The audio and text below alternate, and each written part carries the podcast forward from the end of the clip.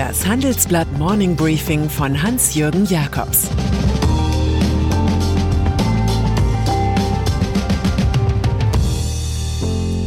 Guten Morgen allerseits.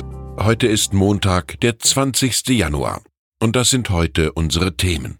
Merkels Libyen-Verheißung. Merck das Spotify der Krebsforschung. Hinter den Bergen in Davos. Angela Merkel, wenn es gut läuft mit dem letzten vollen Dienstjahr der Bundeskanzlerin, wird sie allen noch einmal als große Weltordnungskraft erscheinen.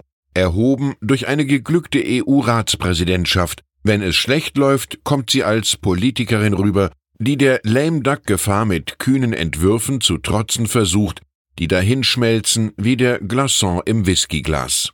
Die Berliner Libyen-Erklärung gestern im Bundeskanzleramt könnte so ein Fall sein.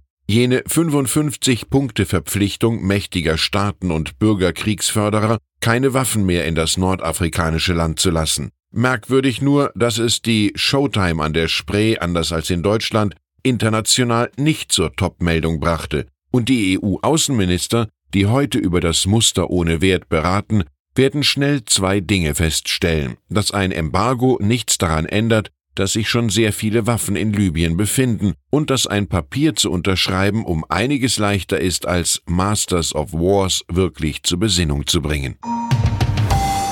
Sie gilt als reichste Frau und erste Milliardärin Afrikas und sie war für viele eine Musterunternehmerin. Doch nun bedrohen 715.000 Dokumente aus den eigenen Firmen die Luanda Leaks den Ruf von Isabel dos Santos aus Angola. Das Konvolut wurde von 120 Journalisten aus 20 Ländern ausgewertet, in Deutschland durch WDR, NDR und Süddeutsche Zeitung. Und es erhärtet sich der Verdacht, dass ihr Vater, der Ex-Staatspräsident José Eduardo dos Santos, bei dieser unternehmerischen Karriere nachgeholfen hat zum Beispiel beim Import einer Bierbrauanlage der Krones AG aus der Oberpfalz, flankiert von einem Kredit der KfW IPEX Bank, einer Tochter der deutschen staatlichen KfW Bankengruppe. Die Konten im Santos-Reich sind eingefroren, ihre Anteile beschlagnahmt. Die Beschuldigte dementierte und sieht eine Kampagne der aktuellen Regierung des Landes. Erinnern Sie sich noch an die Maastricht-Regeln? Sie zeichnen sich durch Ehrgeiz aus. Gesamtverschuldung maximal 60 Prozent, Neuverschuldung maximal 3 Prozent des Bruttoinlandsprodukts, sowie durch die Tatsache, dass sich wenige in der EU daran halten. Nun will EU-Wirtschaftskommissar Paolo Gentiloni eine neue Flexibilitätsklausel einführen, wie meine Kollegen erfahren haben. Danach sollen steigende Staatsdefizite erlaubt sein, wenn es um öffentliche Ausgaben für den Klimaschutz geht. Einige bräuchten Spielraum für Milliardeninvestitionen, um den CO2-Ausstoß zu senken, heißt es. Über den Vorstoß wird intern in der EU-Kommission erbittert gestritten. Vizepräsident Vladis Dombrovskis soll strikt dagegen sein. Erfolg ist hier, frei nach Winston Churchill, die Fähigkeit, von Misserfolg zu Misserfolg zu gehen, ohne seine Begeisterung zu verlieren. Große Pläne hat Stefan Oschmann. Der Chef des Darmstädter Pharma-Riesen Merck wünscht sich, dass wir das Wort Digitalisierung bald streichen, weil es selbstverständlich geworden ist. Über Elektrifizierung spricht ja heute auch keiner mehr. Das Joint Venture namens Syntropy mit dem US-Datenunternehmen Palantir solle zu einer Art Spotify der Krebsforschung werden, das es Forschern in aller Welt ermögliche, ihre Daten besser zu aggregieren und zu analysieren. Das sagt der CEO im großen Handelsblatt-Interview mit meinen Kollegen Sven Affüppe und Siegfried Hofmann. Was Merck auszeichne, so Oschmann weiter, sei ein enger Austausch mit der Eigentümerfamilie mit einem Anteil von 70 Prozent, da die Topmanager zugleich persönlich haftende Gesellschafter seien. Manche Leute glauben, eine Insolvenz wie Lehman Brothers hätte es nicht gegeben, hätte man dort ein solches System gehabt.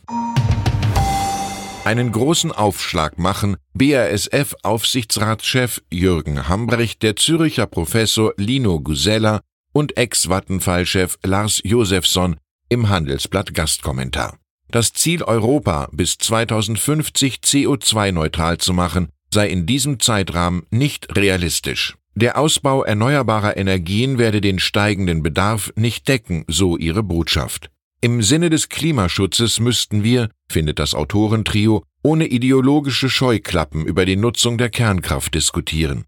Zudem bräuchten wir für eine wettbewerbsfähige CO2-freie Energieversorgung bessere Stromspeichertechnologien, Speicherung von CO2, moderne Gaskraftwerke, Wasserstoff als Energieträger und synthetische Kraftstoffe. Ihr Petitum hat einen provokanten Titel Atomkraft, ja bitte. Elon Musk, sein großes Fabrikprojekt in Deutschland nimmt Fahrt auf. Offenbar hat Musks E-Auto-Firma Tesla den Kaufvertrag für das geplante Grundstück in Grünheide bei Berlin unterschrieben. Das Land Brandenburg verkauft 300 Hektar Wald für 41 Millionen Euro. Nun will Musk rund 4 Milliarden Euro investieren, damit aus der Fabrik bereits im Juli 2021 die ersten Vehikel und Batterien kommen.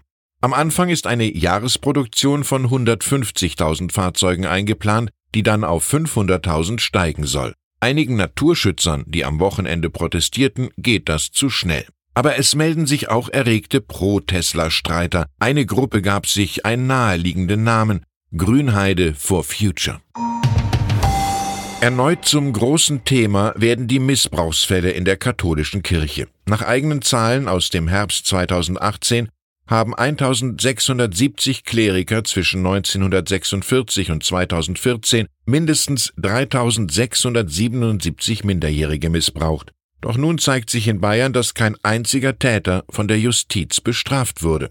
321 beschuldigte Kleriker wurden den Staatsanwaltschaften im Freistaat von den sieben bayerischen Bistümern gemeldet, doch nur in vier Fällen laufen noch Ermittlungen. Das war alles nur Show, kritisiert der bekannte Kriminologe Christian Pfeiffer. Und er fordert den Rücktritt von Kardinal Reinhard Marx als Vorsitzenden der Deutschen Bischofskonferenz. Ein Sprecher weist das zurück und verspricht Transparenz.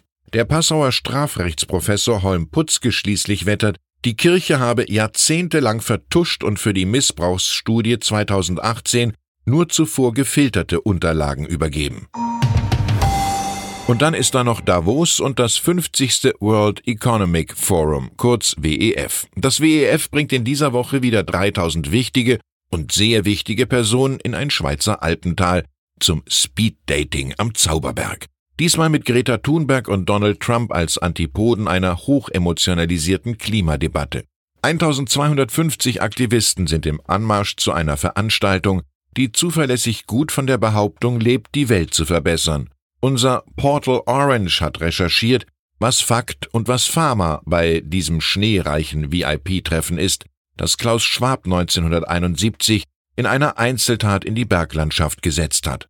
Der Internationale Währungsfonds stellt schon mal heute, einen Tag vor WEF-Start, eine Prognose zum Weltwirtschaftswachstum vor, zuletzt 3,4 Prozent. Im Slalom der Nachrichten ist ihm so ein schöner Platz sicher. Ich wünsche Ihnen eine informative und erfolgreiche Woche. Es grüßt Sie wie immer herzlich Hans-Jürgen Jakobs.